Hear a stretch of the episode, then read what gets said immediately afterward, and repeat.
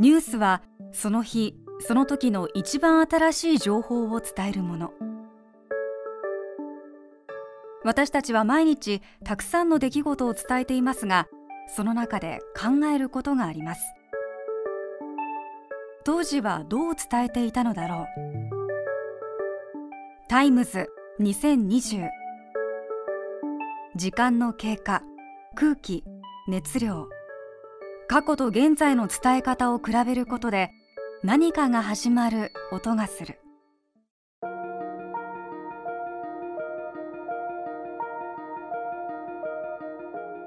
国会は警察官の定年延長問題で紛糾しました。安倍政権に近いとされる東京高検の黒川前検事長が賭け麻雀で辞職し警察庁法の改正は一旦見送られます。政治と検察の関係でニュースによく出てきた言葉が指揮権発動です。法務大臣が持つ検察を指揮監督する権限が戦後ただ一度使われたのは1954年の造船議国でした。東京地検特捜部は法律の制定をめぐる贈収賄事件で海運造船業界の幹部と4人の国会議員を逮捕・起訴しました。そして当時の与党自由党幹事長佐藤栄作氏に迫りましたが戦後の日本政界に厳然と君臨した吉田内閣。この自由党の金城統治を根底から揺さぶった造船汚職事件は先週に至っていよいよ佐藤自由党幹事長逮捕が明らかとなりここに全く大詰めまで押し込められました。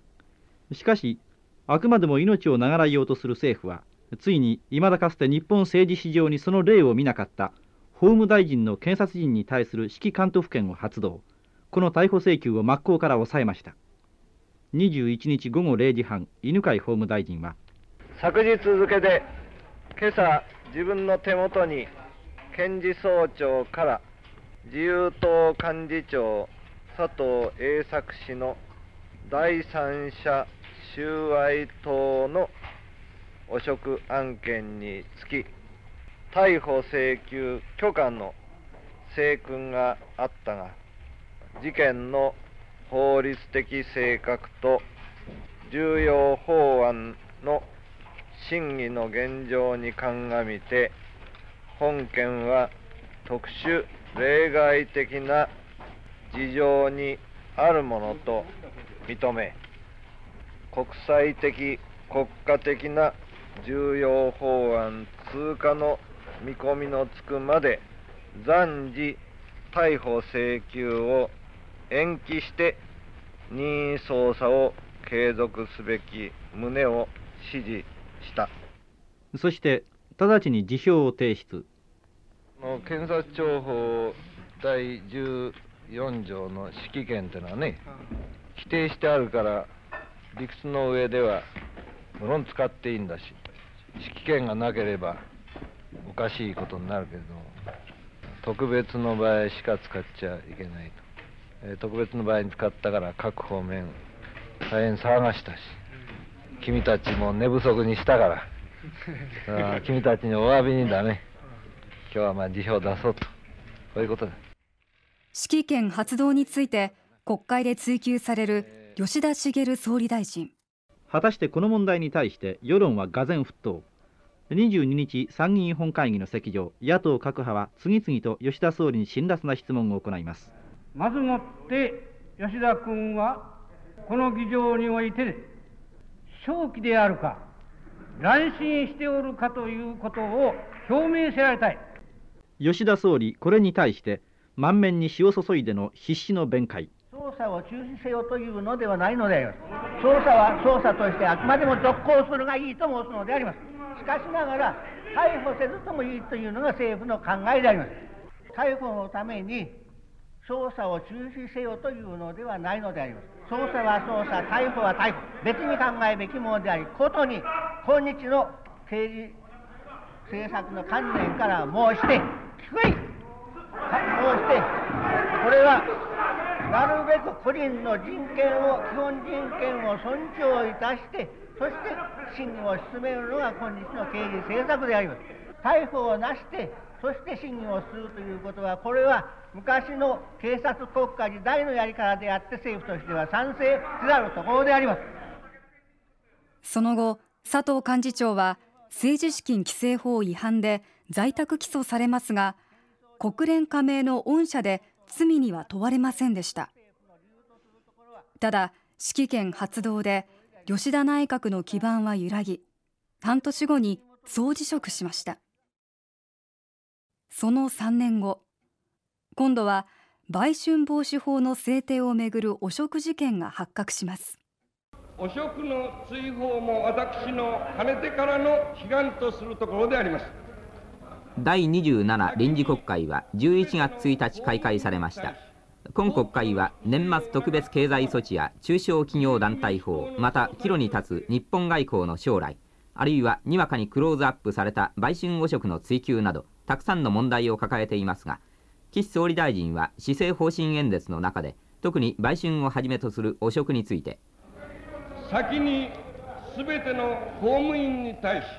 後期の粛清を促すとともに自由民主党の総裁として党風の刷新を図って清潔な政治を行うようにいたしたのであります。東京地検特捜部が国会議員に迫れるか注目される中読売新聞がある議員の実名を挙げて逮捕へとスクープを放ちます。しかしこの議員は逮捕されず逆に記事を書いた立松和弘記者が名誉毀損の疑いで逮捕されました。一方売春汚職に関連して名誉毀損の疑いで告発され証拠隠滅の恐れがあるという理由で東京高等検察庁に逮捕されていた読売新聞の立松記者は10月27日釈放されましたが何のために引っ張られたんだか訳がわからないんですな。それで最初簡単に事情を聞きたいという話だった。んですね。それで軽い気持ちで出てったんですよ。それでいろいろまあこ聞かれてからすぐにまあ本論のニュースソースを明らかにしろという問題に引っかかっちゃったわけなんです。これをまあ明らかにしなければことはもう片付かないんだと。3時半からまあ11時頃まで取り調べを受けて逮捕状が執行されたのがまあ11時ぐらいでしたかね。で率直にまあこれはペテンにかかったという感じがしましたね。と3日間にわたる不当逮捕について語っていました。言論の自由と人権の尊重国民にとってはどちらも憲法に保障された大事な権利です。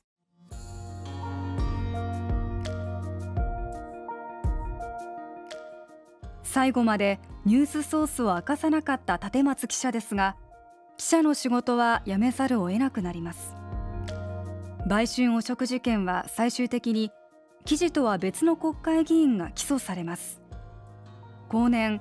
検察の一部捜査員が立松記者に偽の情報を流し捜査情報がどこから漏れているのか突き止めようとしていたことが分かりました。政治と検察の関係検察とメディアの関係いろいろ考えさせられます。TBS ラジオタイムズ2020今日は警察についてお伝えしました。お相手は山本恵里香でした。